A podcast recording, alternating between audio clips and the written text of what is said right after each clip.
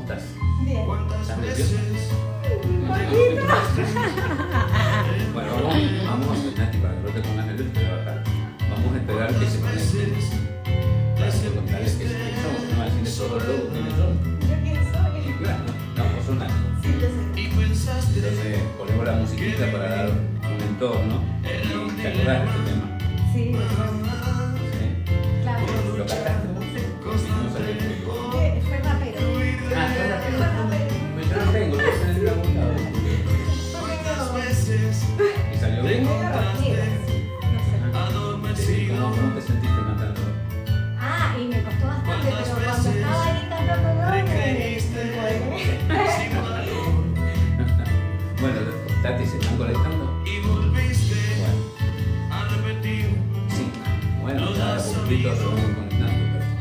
Pero Estamos con Tati, esta vez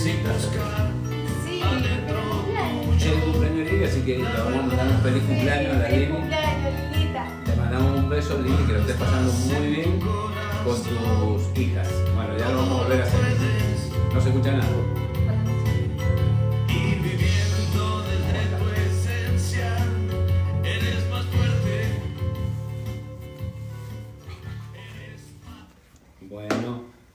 Hola a todos, bienvenidos a Mentes Conscientes, el ciclo que hacemos hace un año, después de cuando empezó la pandemia.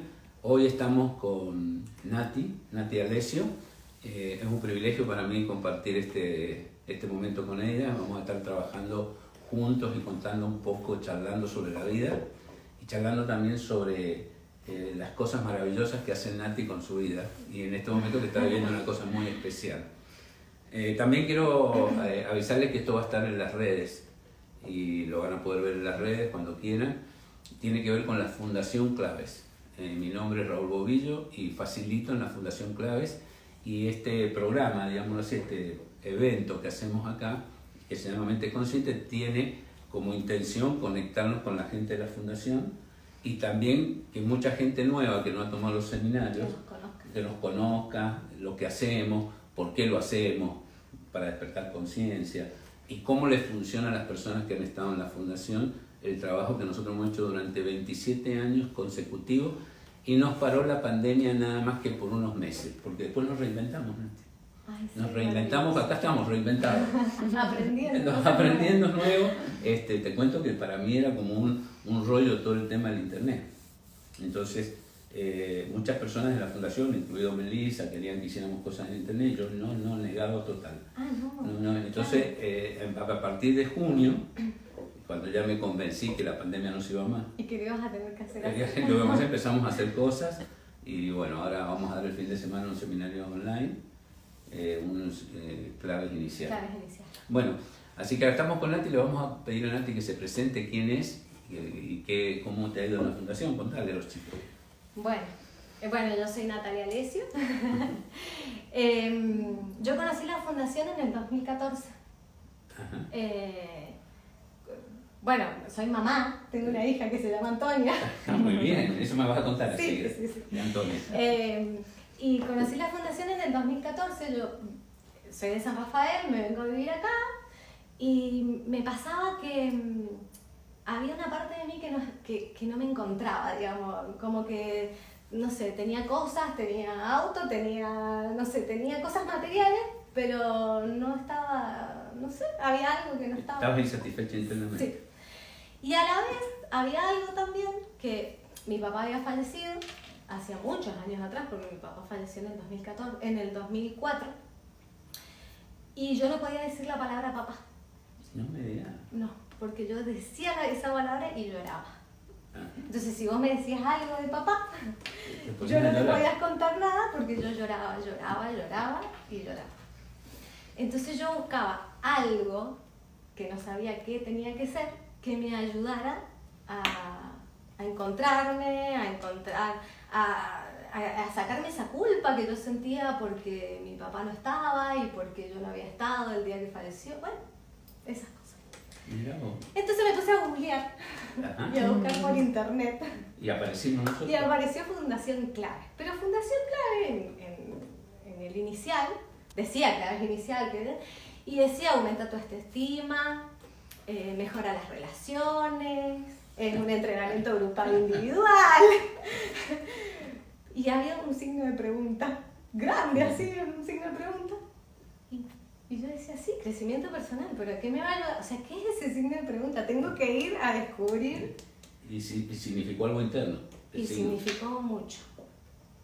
Significó mucho porque, mm, eh, primero que, que esta falta que yo tenía era mi falta de seguridad, de aceptación, de encontrarme conmigo. De, yo si tuviera que definir la fundación en qué, me, qué, qué ha provocado en mí es un descubrimiento.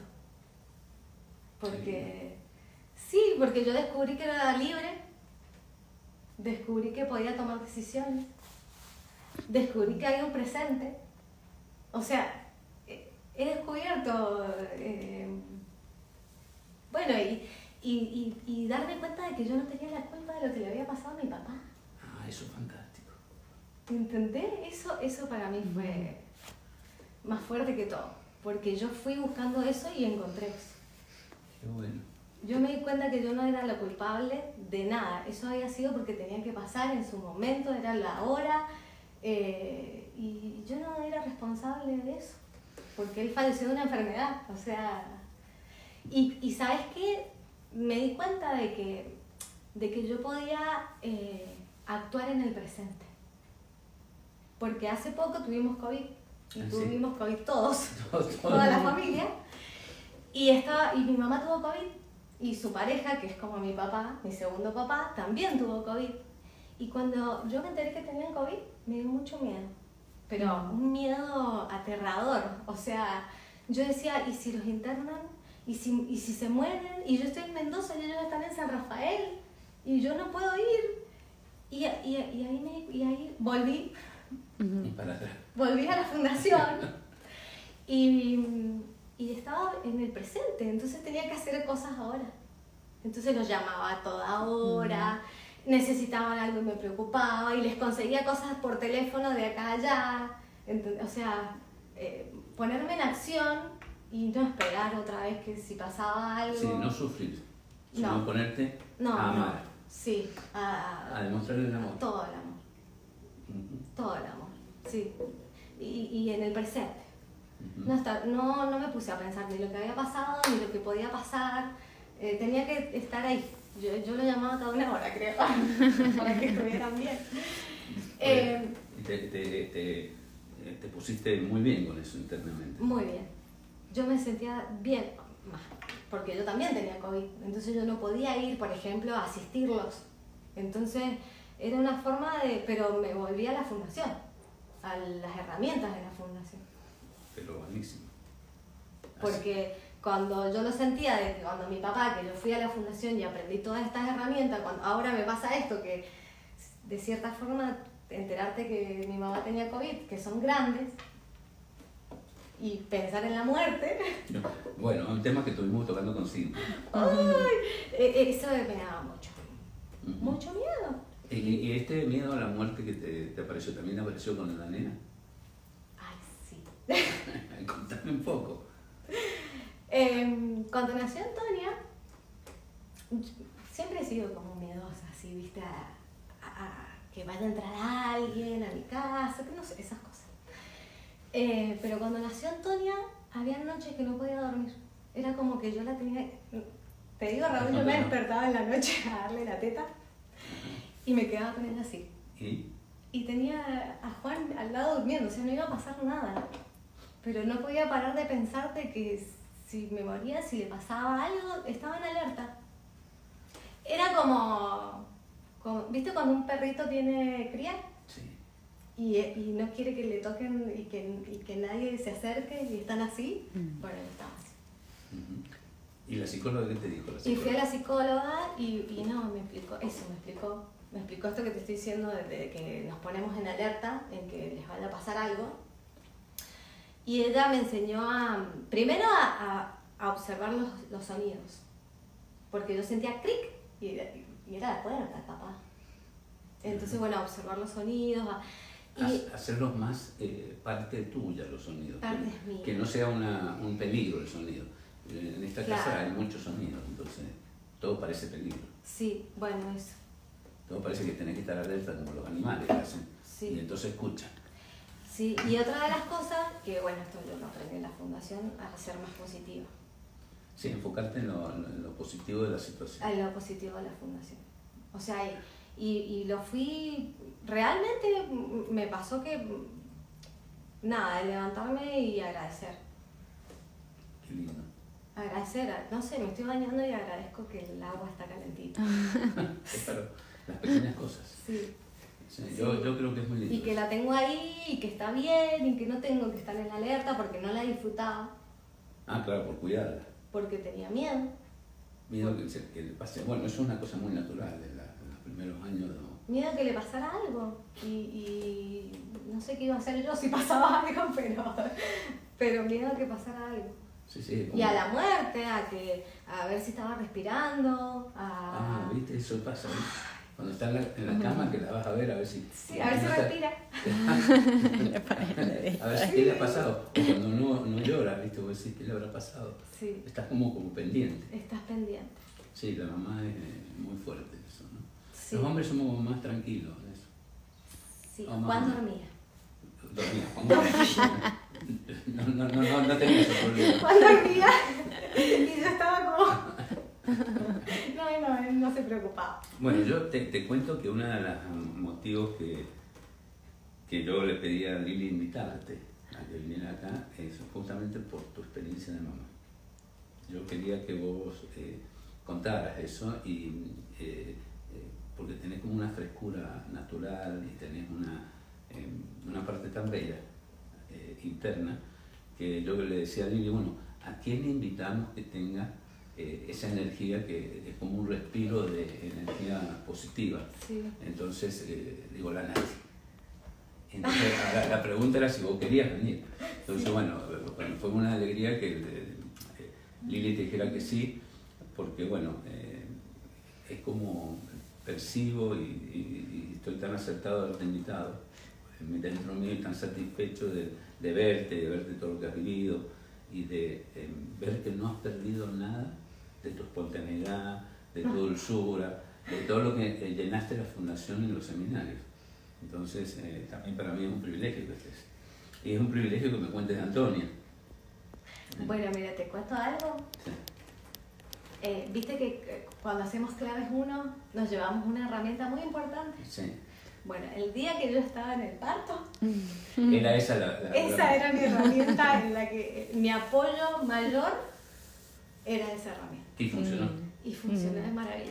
Me, me alegro porque cuando a mí me van a operar y me meten eso, viste que te meten para hacerte la, este, Sí. las ecografías, tú haces la máquina, te estás metiendo, entonces yo uso la herramienta, la misma herramienta. Sí, sí, fue... fue Así que del parto funcionó. Sí, sí, funcionó Bueno. muchísimo. Qué bueno En las porque, contracciones. claro, porque es una herramienta súper poderosa si la pones en funcionamiento. Mucha gente que toma los seminarios la, la toma y no la usa nunca más, pero hay un montón de gente que con las cuales yo me acerco y, y que no les pregunto ni siquiera cuál es la herramienta, sino que si la utilizan. Ya sabemos, eh, ¿ah? ya sabemos cuál es la herramienta. No, yo no, yo, yo no le pregunto que me la cuente. Ah, Ah, que no, pues yo no te voy a preguntar cuál Claro, es la ¿no? herramienta, es privado. Entonces Ah, me, me gusta que, que las personas la utilicen y les funcione porque hemos trabajamos como cuatro días en buscar esa herramienta. Sí, Y sale así como, como una, una- brota de adentro. Después la acomodamos un poco. Bro- sí, pero brota adentro y, y la seguimos usando siempre.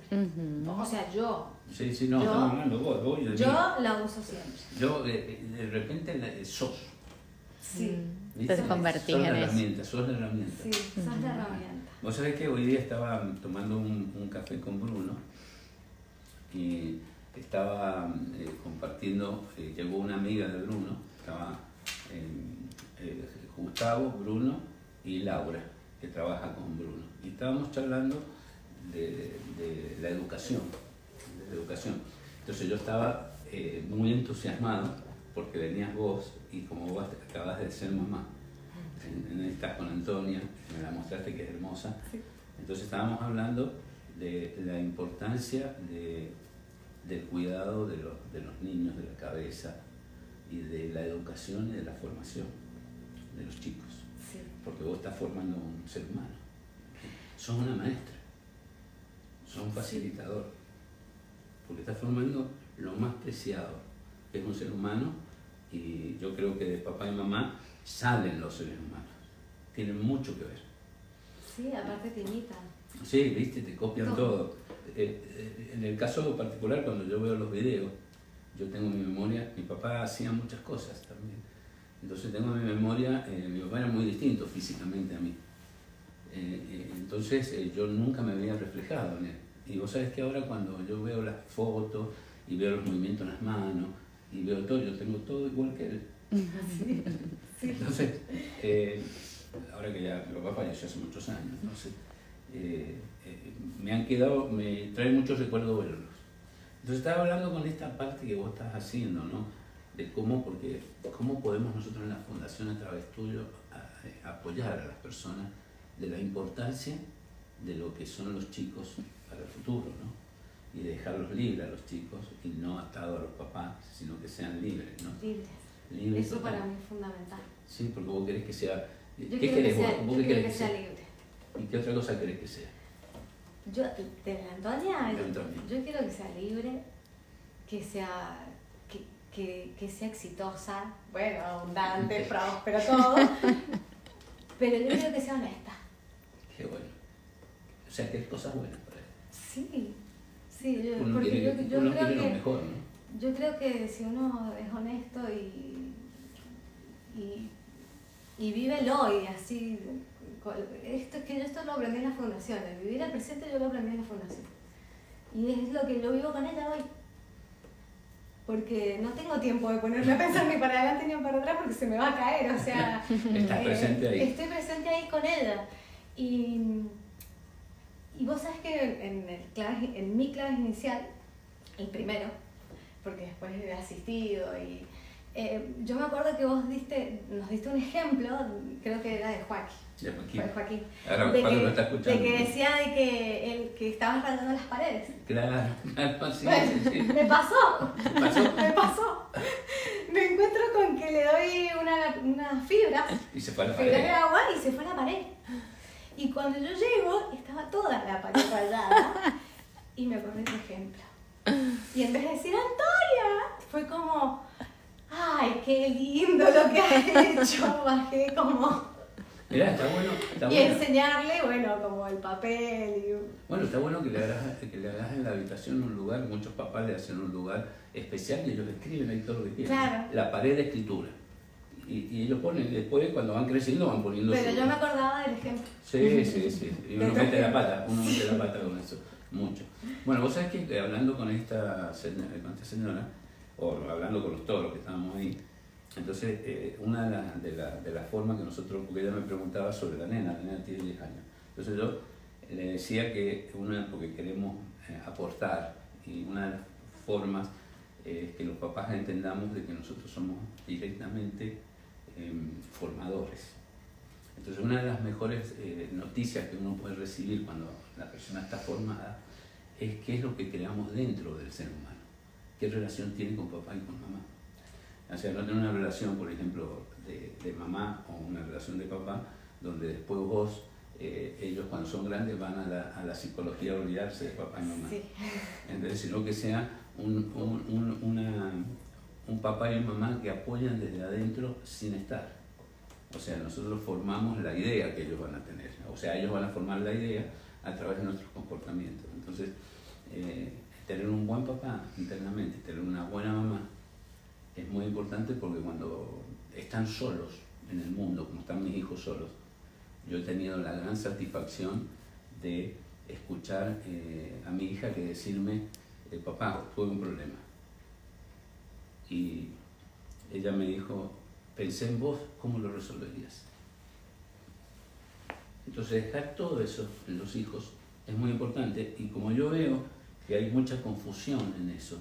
A ver cómo podemos aportar para... Yo, yo eso lo veo en mi mamá. Bueno, tener un buen papá también es importante, aunque sea un papá postizo. Claro, bueno, sí. Eh, eh, mi mamá trabajó siempre, pero siempre nos acompañó. Pero nos acompañó eh,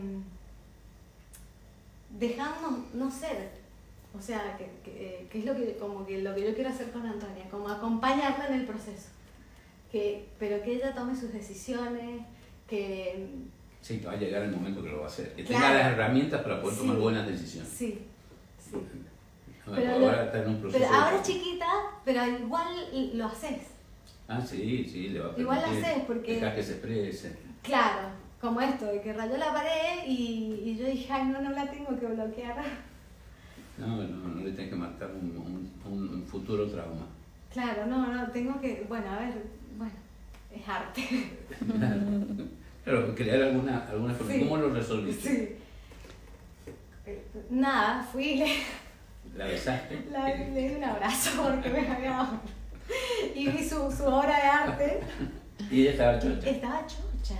Y yo la llevaba el papel, porque tiene su pizarra, que lo la llevaba el papel y yo ya volvía a la. A y, la bueno, y, y bueno, nada, bueno, vamos a pintarla. Pero por supuesto. No es un problema, es una situación a Hay que resolver. dejarla como un arte, porque nosotros ponemos arte. Por ejemplo, yo pongo acá cuadros de la Lili. Eso, Sí. Tenemos este cuadro del Antonio. Sí. Y la va, la va Está ahí dejando- el está ahí. cuadro. Y va- se va agrandando porque va a ir creciendo y va a ir más alto el cuadro. Bien, ¿cómo estamos? ¿Hay alguien que se haya conectado? Sí, tenemos mucha gente conectada. Está Juan, Ah, Ah, Juan.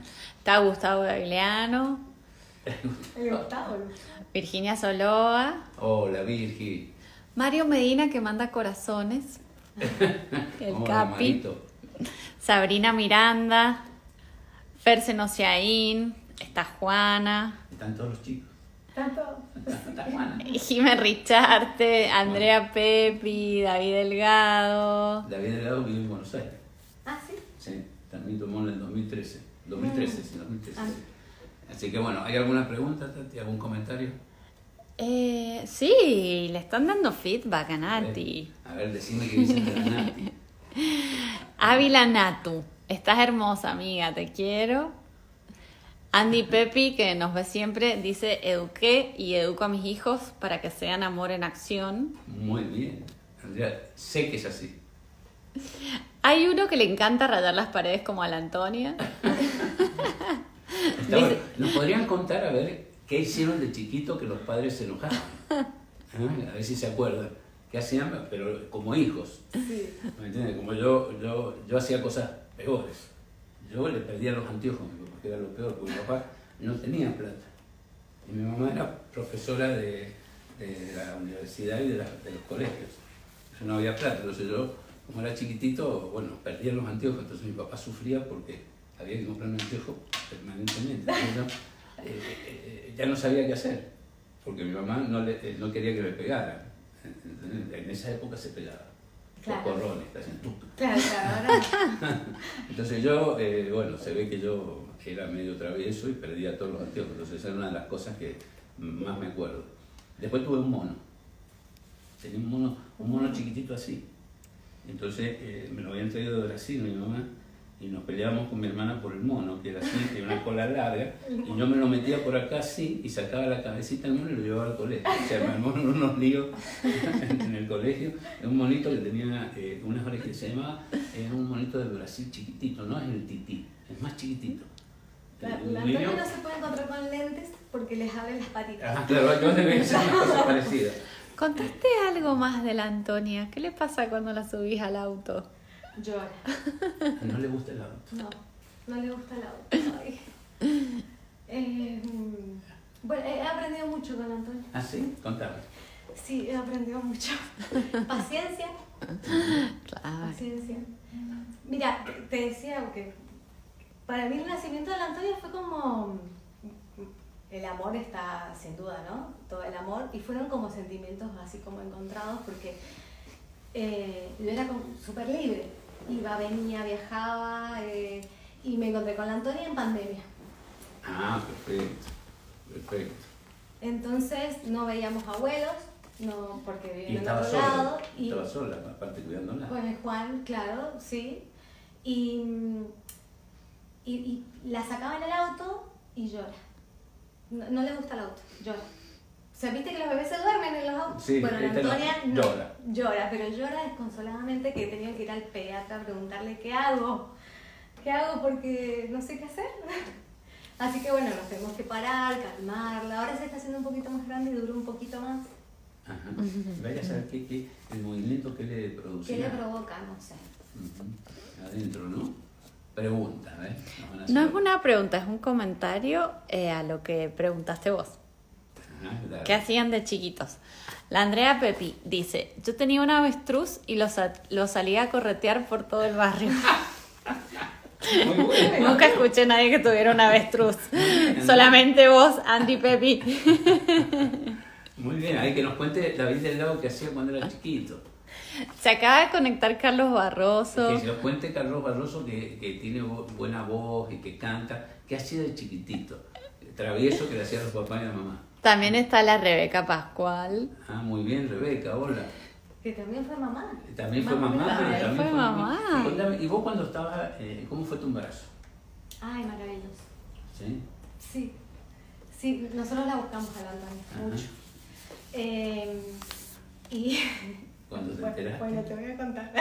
Dale, contame, ¿no? Eh, cuando me enteré, nosotros estábamos buscando, teníamos turno para ir a hacer un tratamiento. Y el, el 7 de marzo tenía turno y el 14 de febrero me enteré que estaba embarazada. Pero, Ah, el 14 de febrero, el Día de los El El Enamorados. día de los enamorados. Sí, habíamos sacado para ir a comer a un restaurante. Yo decía, me voy a tomar un vinito. No, esa noche no, ya no tomé nada más. Em, y ¿sabes qué me pasaba? Iba en el auto y lloraba. ah, cuando Yo manejando me iba a trabajar, ¿no? Embarazada ya. Embarazada, así una panza así. Y iba en el auto manejando, ¿no? Y, y ponía música y me daba por llorar, pero llorar de que llegaba a mi trabajo y tenía que lavarme la cara para que se me pase, la- bueno, las hormonas. Claro. El estado interno es fabuloso. Fabuloso, sí, aparte nos fuimos de vacaciones. eh, Con la panza. Con la panza. Nos Mm. fuimos a México. Pero mira qué bien. ¿eh? Sí, sí, sí, hermoso. El embarazo para mí fue. Amaba mi panza. Ah, sí. Sí. Qué bueno.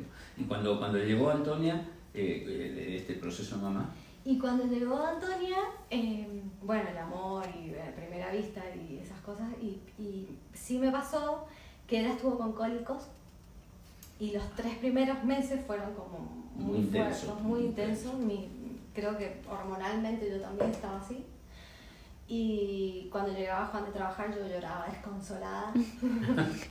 Lloraste, lloraste, lloraste. sí. porque tenía como sentimientos encontrados. Porque yo tenía sentimientos encontrados porque no, yo sentía, en, había momentos en que yo sentía en que yo no iba a poder. Y pudiste. Sí, y es hermosa. Y, y en realidad eran momentos, eran momentos en- que yo sentía que, que, que capaz que yo no podía, que cómo lo iba a hacer, que... eh, y sí, pude. Qué bueno. Y qué bueno que te hayas encontrado con toda esa parte tuya, ¿no? Esta Y parte hermosa, encontré, con esa sí. parte hermosa, porque en Antonia ves tu parte más linda, que es lo que yo veo en vos. Y que también me despierta mi parte linda. Entonces, Sí. a ver qué preguntas tenemos. Tenemos una pregunta de Vicky Soloa. Vi que solo. Para los dos. ¿Cuál ha sido el mayor desafío de la maternidad en el caso de Nati y paternidad en el caso de Raúl relacionado con la crianza? Con la crianza. Vos, este, sí. Yo porque tengo, muy, tengo que recordar. Ah, bueno, eh, eh, yo, mi, mi mayor desafío con la, con la bebé, oh, bueno, la Antonia, eh, esto de que, que pasó la pandemia y, y yo tenía mi trabajo y, y tuve que tomar la decisión de, de decir o, o me quedo con ella, o sea, me, me tenía que quedar con ella porque no, no, donde yo estaba trabajando no la podía llevar y no había guarderías, mm, no tenía eh, en dónde dejarla porque mi- mis papás están lejos. Entonces eh, fue una decisión, yo, yo, yo había noches en donde pensaba muchísimo porque yo decía, ¿qué voy a hacer? Yo tenía que, o sea, aparte que había nacido la Antonia, yo tenía que dejar eh, mi trabajo, eh, que para mí mi trabajo era mi libertad, porque era mi independencia, mi, mi dinero, mis decisiones, Mm. eh, y yo tenía que volver a mi casa, o sea, volver no, o sea, quedarme en la casa con Antonia, dependiendo del papá de Antonia. Claro. Muy bien. ¿Se entiende? Sí, Que a ver, o sea, no es que dependemos porque siempre fuimos, eh, la economía es de los dos, todo es una sola, un fondo en común, eh, pero yo tenía que a- eh, aprender a eso, Bueno, lindo el desafío. ¿eh? aprender eso. Yo, estaba, Eh. yo estaba pensando, a ver, qué contarte. De, de- de- yo hace años que dejé la paternidad. Pero estaba acordándome que eh, lo- los desafíos más importantes no, no fueron con Joaquín, fueron con Brenda. Y el primer desafío fue eh, el día que nació. Ajá. porque no había toda esta eh, revolución que hay ahora que vos tenés examen, sabes todo. Entonces mi cabeza era un, un torbellino y la, la nena no nacía y yo tenía, yo tenía mis pensamientos negativos para todos lados. Digo, ¿qué pasará con la nena? ¿Saldrá? ¿No saldrá? ¿Se morirá la madre? Tenía como un rollazo hasta que nació. Nació, entonces eso fue un desafío mantenerme equilibrado. No sabía cómo, cómo no tenía ese contacto que tiene la mamá que la tiene acá en la panza. Yo no- cuando la vi, eh, la puse en el brazo.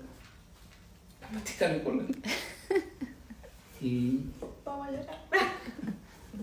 hice una promesa en ese momento muy fuerte de generarle todo lo posible para que ella fuera una mujer extraordinaria. Y bueno, es eso. Entonces en mi trabajo me siento súper este, eh, agradecido con lo que hice, porque yo tenía que generar el estudio, el lugar. Entonces, trabajé muchos años por eso, para que ella tuviera todas las posibilidades. Joaquín vino ocho años después de que Belinda tenía ocho años, entonces yo eh, este, fue como un como una yo creí que iba a ser hija única, entonces yo tenía todo mi, mi amor hacia ella. Cuando nació Joaquín tuve que compartir eso, aprendí otra cosa. También el, el desafío de, no, de, no, de no notar la diferencia ni nada. Y una de las cosas que tenía es que un domingo eh, estábamos en la casa, bueno, y entonces este, la madre me dice, ¿por qué no arreglas el portón que la luz no anda? Y yo me voy al portón que está en la calle y la Brenda me sigue. Me seguía a todos lados, entonces. Y yo me empiezo a subir al portón y me agarro de un palo que había así, y, y del palo se da vuelta así. Y yo estaba colgado del palo y la miro a la nena que está abajo, y entonces veía que el palo se venía. Y era un palo de esos grandes como estos de acá arriba. Sí. Y entonces eh, lo suelto y me voy solo. Y le caigo medio arriba y le quiebro la pierna. Y no- cuando se la veo quebrada, bueno, Sí, no, sí. y creí que la había matado.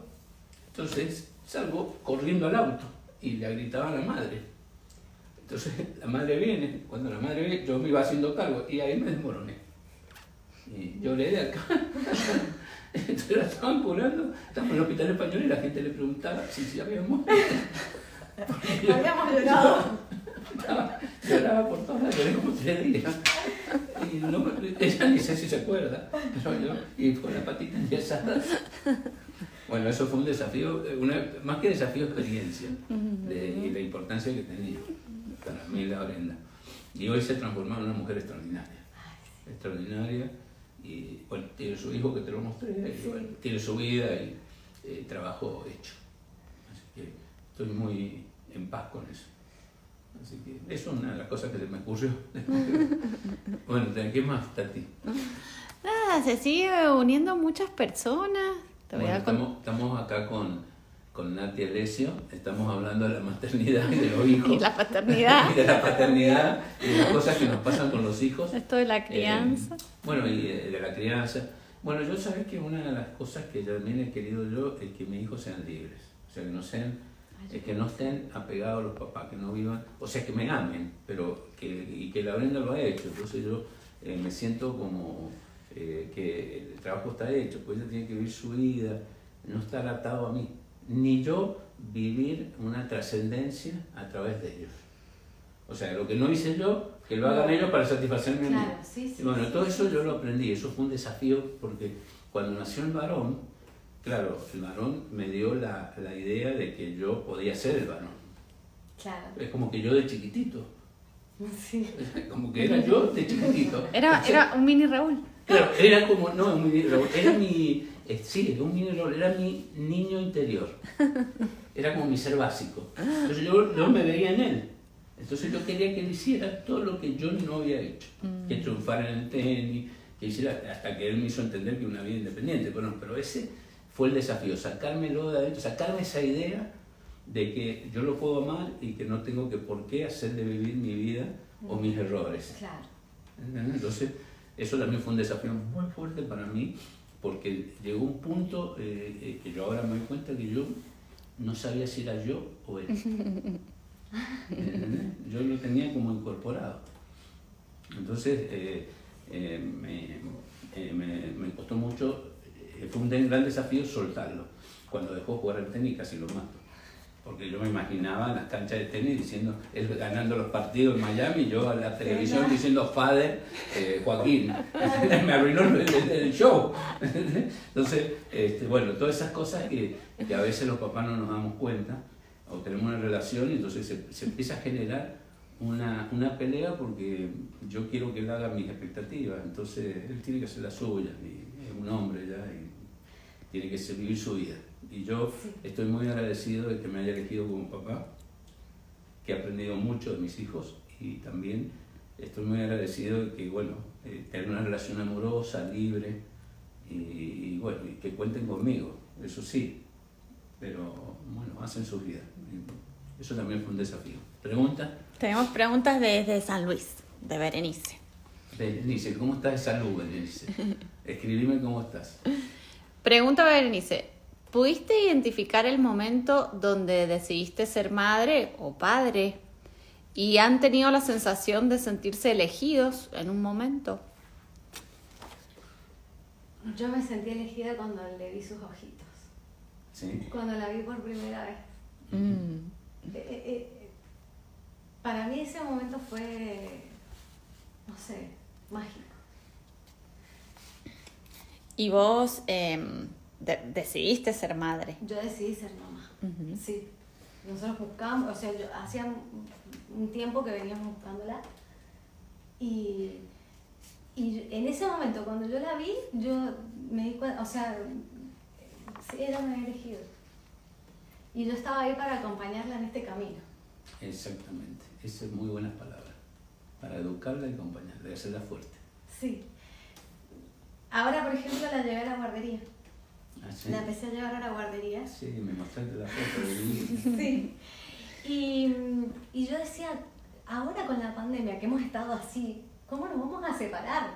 Porque ella no se soltaba con nadie y si yo veía que alguien se la llevaba medio metro, me transpiraban las manos. ¿En ¿Vos serio? sabés? ¿Literal? Sí.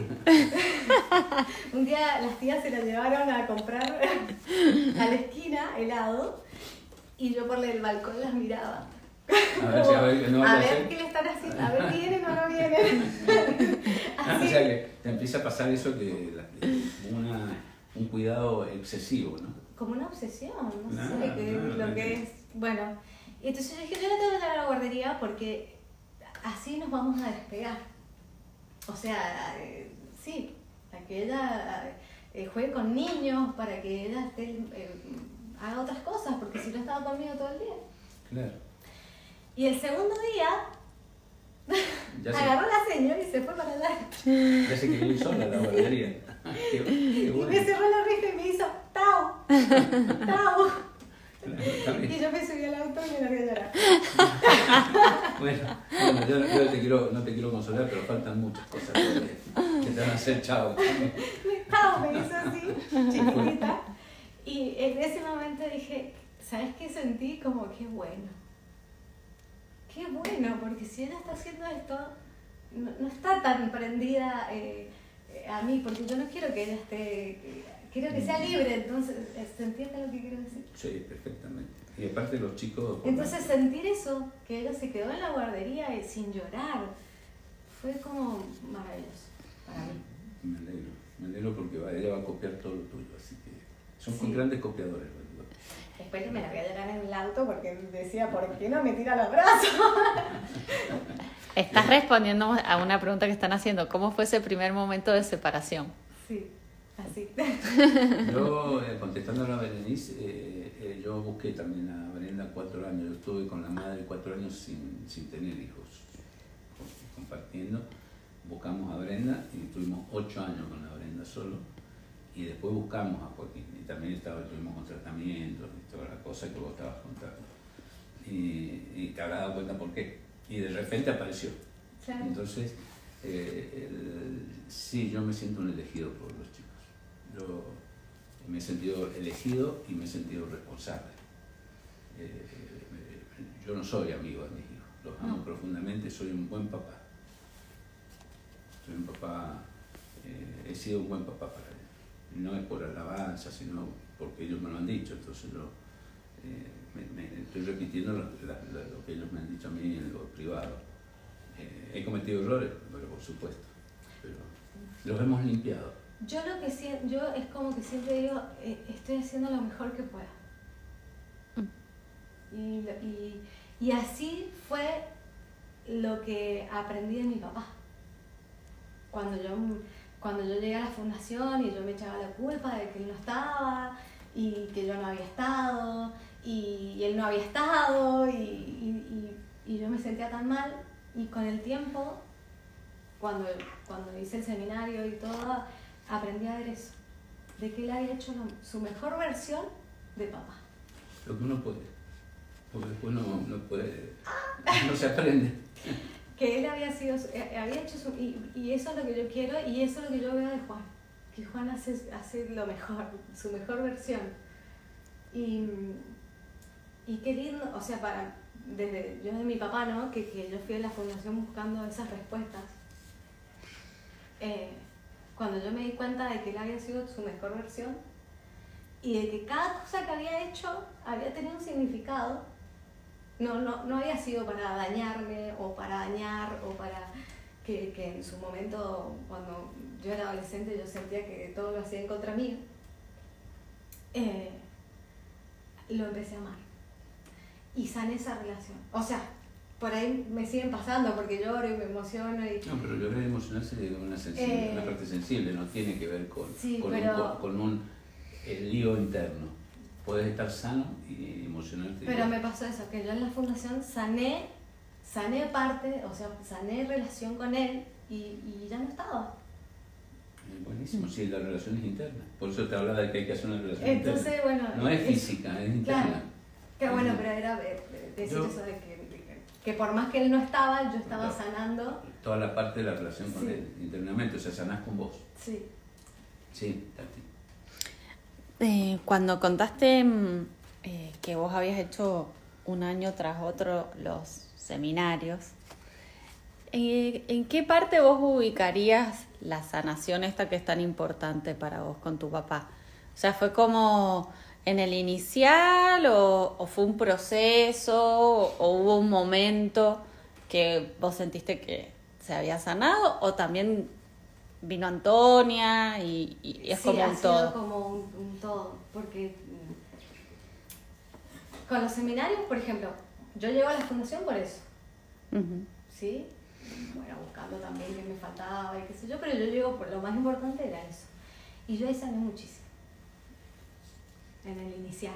Ah, es, es- esa era la pregunta. muchísimo. Ujú, Después cuando hice claves 1, también seguí sanando. Después repetí claves inicial, lo asistí ujú. y me pasaba que yo pensaba que ya estaba y lo volví a repetir y, y volví a sacar cosas. cositas. Y cosas diferentes, nunca era lo mismo. O sea, siempre eh, iba sacando otras cosas. Y cuando vos sanás, este, estás lista. Y vino Antonio. Y todo bien. Bueno, vos estás Que nos lista. vuelve locos. Y ahora estás lista porque estás en amor. Entonces, cuando uno está en amor con papá, cuando uno se, se sana con papá y mamá, con papá y mamá han hecho cosas. A todos nos ha pasado eso.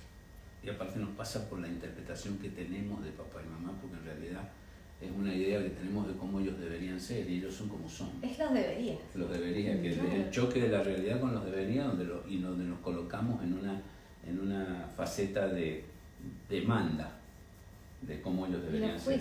Y los juicios. Y eso ha generado que, que, bueno, que las relaciones eh, no nos permitan, por ejemplo, al estar en los deberías, estar tan cerrado, nos permita ver todo lo que papá hace. El papá, eh, por la vida que nos dan, por la educación que nos dan, los sacrificios que hacen. Yo veo Yo lo veo ahora eso. Claro, cuando sos más ahora. Cuando me hizo mamá. Pero lo, lo, lo, bueno sería que lo empezáramos a ver un poco antes, porque las demandas sociales y todas las demandas sobre el papá y las exigencias que hay sobre el papá y los desaciertos que hay en la sociedad, se forma un mapa muy, eh, muy errado. Entonces yo creo que hay que empezar a agradecer, por ejemplo, en- eh, voy a hablar por mí para no hablar por las personas, eh, eh, mi mamá tuvo muchos defectos, pero para mí, de un punto, pero mi mamá eh, no tenía ropa. Mi mamá era pobre. Mi mamá eh, eh, se sacrificaba para que yo comiera. Y toda su intención fue educarme. Quería que tuviera herramientas, quería que hiciera cosas. Y yo, con las demandas, no le, no la, no le agradecí. Era como que era una obligación. Entonces, me parece que. Y, y se lo vine a agradecer muy de grande. Entonces, siempre con las demandas y siempre con el lío, y resulta que mi mamá, pobre, eh, eh, trabajaba, estudiaba, se recibió eh, estando embarazada, pasó por el parto, hizo cosas por mí, me dio la vida, eligió, eligió darme la vida. Entonces, mi papá trabajaba, me acuerdo que se había quedado sin trabajo y trabajaba y se levantaba a las 6 de la mañana y se iba a- a la IPF a trabajar a los pozos y volvía a las 10 de la noche el otro día a las 6 de la mañana para darnos de comer. Entonces, eh, el agua caliente, yo me acuerdo que teníamos, eh, eh, cuando nos, nos sentábamos en una mesa así, este, se ponían braseros, teníamos braseros, porque no teníamos calefacción, no teníamos heladera, no había nada. Entonces, cuando llegó por primera vez la heladera, era toda una, una cosa, el televisor, que para mí ha sido una de las cosas más gratificantes eh, a través de las películas, de, son libros visuales. Las películas son libros visuales. Me parece una cosa tan maravillosa y, y yo eh, pude llegar a muchas cosas por mi mamá y mi papá. Entonces, eh, yo soy grande ya. Entonces a mí me gustaría que los chicos hicieran eso. Que los chicos le agradecieran de dónde vienen, de la familia, le perdonen a los papás todos los errores y cosas que han hecho. Pero han hecho muchas cosas buenas. Ay, sí, mi mamá ha hecho muchas cosas bonitas. O sea, ¿qué opinas vos? Sí, yo mm, ahora cuando cada vez que mi mamá me pide que le enseñe a usar alguna de las, de las cosas nuevas, ¿no? De la tecnología, alguna app o el home banking, eh, que, que me lo pide varias veces porque se olvida bonito. Eh, siempre me acuerdo de una cosa que dijiste una vez en el seminario. Eh, cuando te pase eso con tu papá, con tu papá o con tu mamá, acordate que ella fue la que te enseñó a usar una cuchara. Y yo que tengo una relación así muy cercana con mi mamá, yo se lo digo. Digo, mira, te mataría, pero me acuerdo que vos me enseñaste a usar una cuchara y le pongo mucha paciencia. Y te enseñó a leer. Todo me Ay, me enseñó. enseñó todo. Todo, todo. Entonces, eh, yo creo que eh, sin darnos cuenta, a veces incondicionalmente, los Y, y papás... y los- las noches en vela. Claro, em- estamos, o sea, en la educación se está confundiendo, no, no quiero hacer ningún juicio, sino darte una idea, un pensamiento, eh, una idea de que, eh, que eh, em- empezamos a tener miedo a los hijos.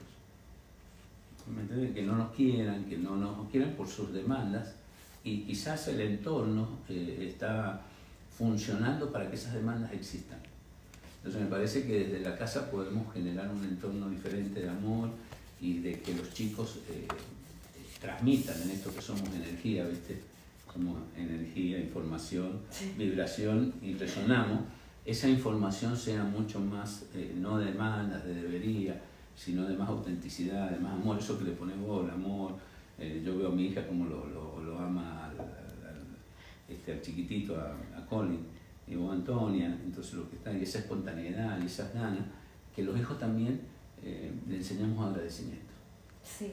no obligaciones de nosotros hacia ellos totalmente, Mm. sino que tiene que haber agradecimiento no solamente de nosotros por ellos, sino de ellos por nosotros, para que ellos puedan agradecer lo que dijiste vos cuando te bañas en la ducha caliente, Ay, sí. y que la ella la tenga que, que podrían no tenerlo, porque mira, vos le compras, la llevas a la guardería, le das la, la mochila esa que tiene, los zapatitos. eh, eh, eh, entonces, todo eso tiene que ver con que Eso, por, eso lo pienso mucho. por ahí es como que nosotros no, lo hacemos como que es nuestra responsabilidad, pero el otro lo vive como una obligación, que es nuestra obligación, que en parte es nuestra responsabilidad, no nuestra obligación.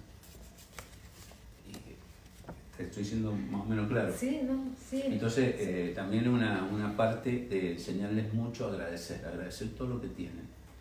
Y que viene, en este caso, del hogar. Después lo van a lograr ellos por su, su parte. Sí, pregunta. Nos están pidiendo tocar un tema, bueno, estamos como sobre la hora, pero Coqui Torres dice, soy papá separado y les juro que cuesta el doble. ¿Coinciden? Sí, sí. Sí, coinciden. Yo sí coincido. Es, es, eh, es complicado.